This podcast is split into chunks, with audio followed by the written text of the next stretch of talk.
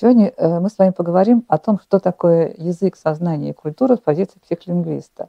Я представляю Московскую психолингвистическую школу, созданную э, в середине прошлого века э, Алексеем Алексеевичем Леонтьевым. И в основе как бы этой, этого научного направления лежат две теории. С одной стороны, психология – это теория деятельности, теория деятельности, и вторая – это лингвистическая теория э, Льва Владимировича Щербы. так на самом деле устроены все, все психолингвистические школы, но наша вот э, в силу э, особенности нашей психологии, она называется теория речевой деятельности. И мы сразу с вами зададимся вопросом, что такое слово и какова его роль в жизни человека.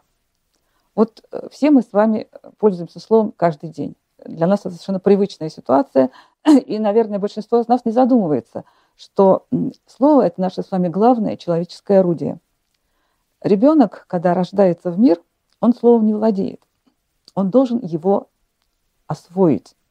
А что он для этого делает или чем он для этого снабжен? Как это происходит, я не буду вам э, подробно об этом рассказывать, но э, скажу только вот самые интересные и важные вещи.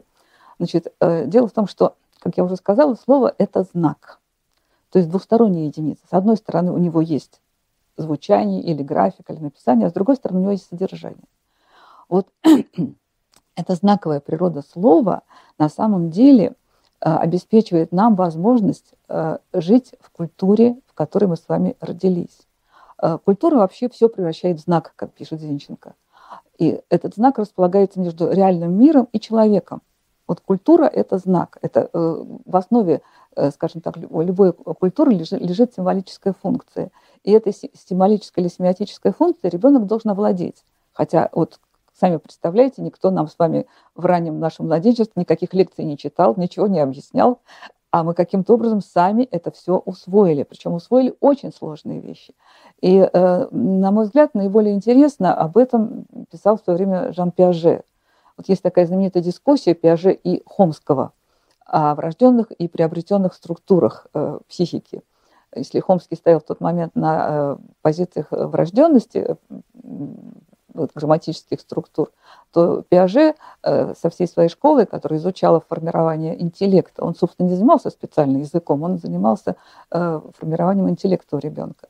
Вот, и, но параллельно, параллельно оказалось, что вот эта самая символическая или семиотическая функция усваивается ребенком благодаря тому, что есть, во-первых, фун... интеллект у ребенка, ребенка функционирует с первого момента, с рождения практически. И э, есть такая еще замечательная врожденная способность у нашего с вами интеллекта, это способность к самоорганизации. То есть э, мы э, способны строить некоторые схемы. И вот ребенок для того, чтобы на самом деле наполнить свою психику содержанием – он, а, что он для этого делает? Что поставляет ему взрослые? Значит, взрослые, во-первых, с ним разговаривают, значит, он все время слышит человеческую речь, и он окружен предметами, предметами той культуры, в какой он родился. Значит, эти, вот, как бы эти две константы, вот, человеческая речь, слово, звук и предметы, это то, с помощью чего мы все с вами сформировали свою психику. Потому что Фактически у нас нет отдельного задания владеть языком. Язык – это э, инструмент культуры. Если мы не овладеваем языком, мы не входим в мир культуры, мы не становимся социальной личностью. Ну вот э, э примеры давние тех детей, которые э, в Индии, скажем так, крали, э, попадали в джунгли с животными, да, а вот в наши, к сожалению, значительно более близкие печальные времена 90-х годов – тоже были такие случаи уже у нас, когда детей выбрасывали, там и вот был случай, ребенка воспитала собачка, в будке он вырос. Это то же самое. То есть э, ребенок э, э, на самом деле э, черпает информацию из окружения. Если его не окружают люди и он не слышит э, э, звучающую речь, и его не окружают предметы, еще раз повторяю, он не формирует человеческую психику. А все вот эти вот высшие психические функции имеют, э, они формируются в определенное время. Если это время пропущено, то фактически полностью ее восстановить уже невозможно. Поэтому дети, которые вот лишены, скажем так, такого нормального человеческого культурного предметного окружения, они не могут сформировать полностью нормальную человеческую психику. Как это происходит? Вот происходит это очень интересно на самом деле. Модель Леонтьева и Зинченко э, рассказывает о том, как устроено наше сознание, тем самым, как оно формируется. Ну, в принципе, сначала я скажу, что такое сознание. Сознание – это картина мира, в которую я включен я сам, мои действия и состояние. Значит, еще сознание – это картина мира, в которую включен я сам, мои действия состояние. Как формируется это мое сознание, это моя картина мира. Вот ребенок, э, с чего он начинает? Он начинает с действия с культурными предметами, то есть тем предметами, которые его окружают.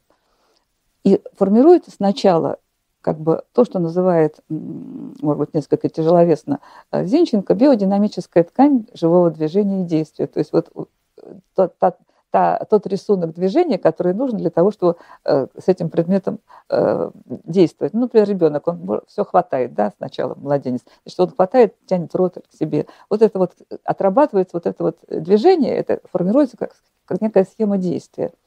Значит, следующий этап на основе вот этого внешнего движения формируется внутренний образ, образ психики, в психике формируется образ. Это э, Зинченко называет это э, значит, а, специфическим слоем сознания, бытийным слоем сознания, то есть то часть сознания наша, которая укоренена в нашем бытии, то есть в нашем э, окружающем нас мире. А, только после того, как наша с вами психика заполнена нек- некоторыми образами, вот на основе этой биодинамической ткани, можно сформировать, собственно говоря, знак, то есть слово, э, и можно заполнять нашу психику значениями и смыслами. Значит, вот э, значение смысла по Зинченко – это уже рефлексивный слой сознания, высший слой сознания. И, э, как показывает практика, в частности, вот практика обучения слепых и глухих детей, вот есть такой жестокий эксперимент природы над человеком, значит, вот практика обучения этих детей показывает, что их нельзя сразу обучить слову, то есть их нельзя обучить значению. Сначала нужно заполнить их психику вот именно этими образами на основе внешних действий.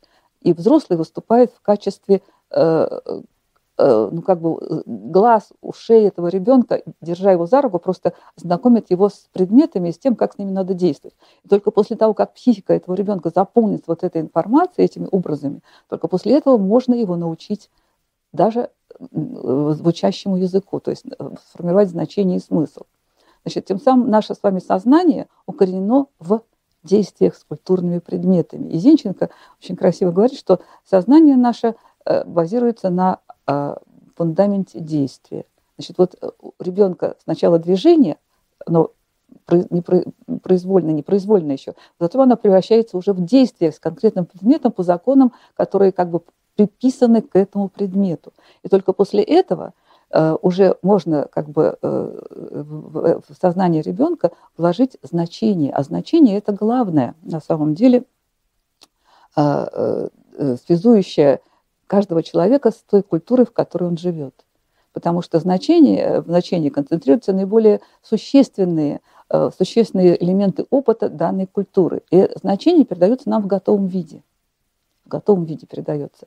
Мы его осмысляем, естественно, э, поскольку каждый человек это не э, конвейерный робот, не робот, человек уникальное существо, каждый человек уникальное существо.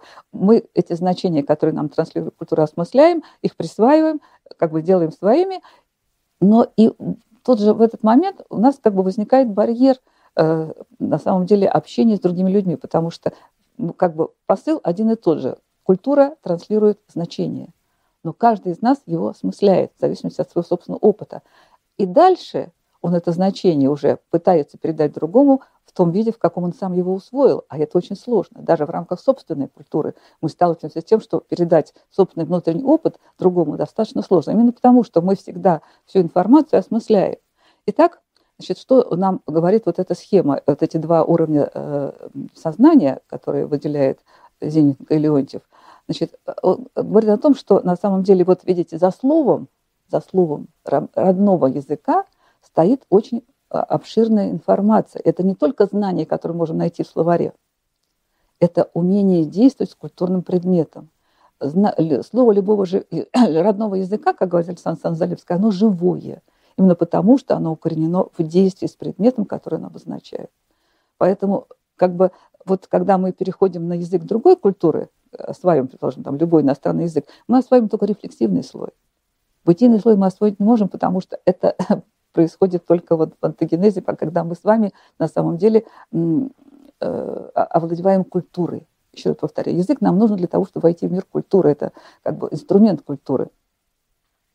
Значит, э, э, в силу этого, еще раз повторяю, значит, культура играет в нашей жизни очень важную роль, основополагающую роль, потому что мы в ней укоренены, мы как бы становимся ее частью, дальше мы ее транслируем. То, что это так, э, вот, показывают даже самые последние исследования, вот, э, открытие э, зеркальных нейронов, сделанные Джакомо Рицолатти, они показали удивительную вещь. Оказывается, наш мозг устроен так, что мы можем подражать действием другого человека. То есть, на самом деле, об этом писал еще Пиаже, что в основе формирования вот той самой символической функции явля... лежит подражание. Но оказалось, что это, это даже зафиксировано в структуре, в структуре мозга. Вот эти самые нейрон, э, зеркальные нейроны, они отвечают за умение подражать, за умение как бы встать на позицию другого человека, э, как бы совместно с ним э, э действовать.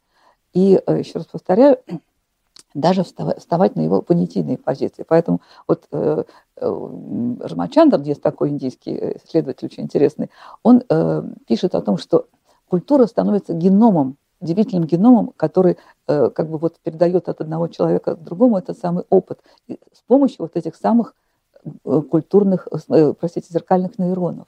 Поэтому получается, что даже э, структура мозга настроена на то, чтобы мы сотрудничали – вот каждый входящий в мир новый человек, он связан, э, как бы сразу же имеет инструмент для того, чтобы связаться как бы со всеми окружающими, чтобы им подражать, чтобы усвоить культуру, которая его окружает.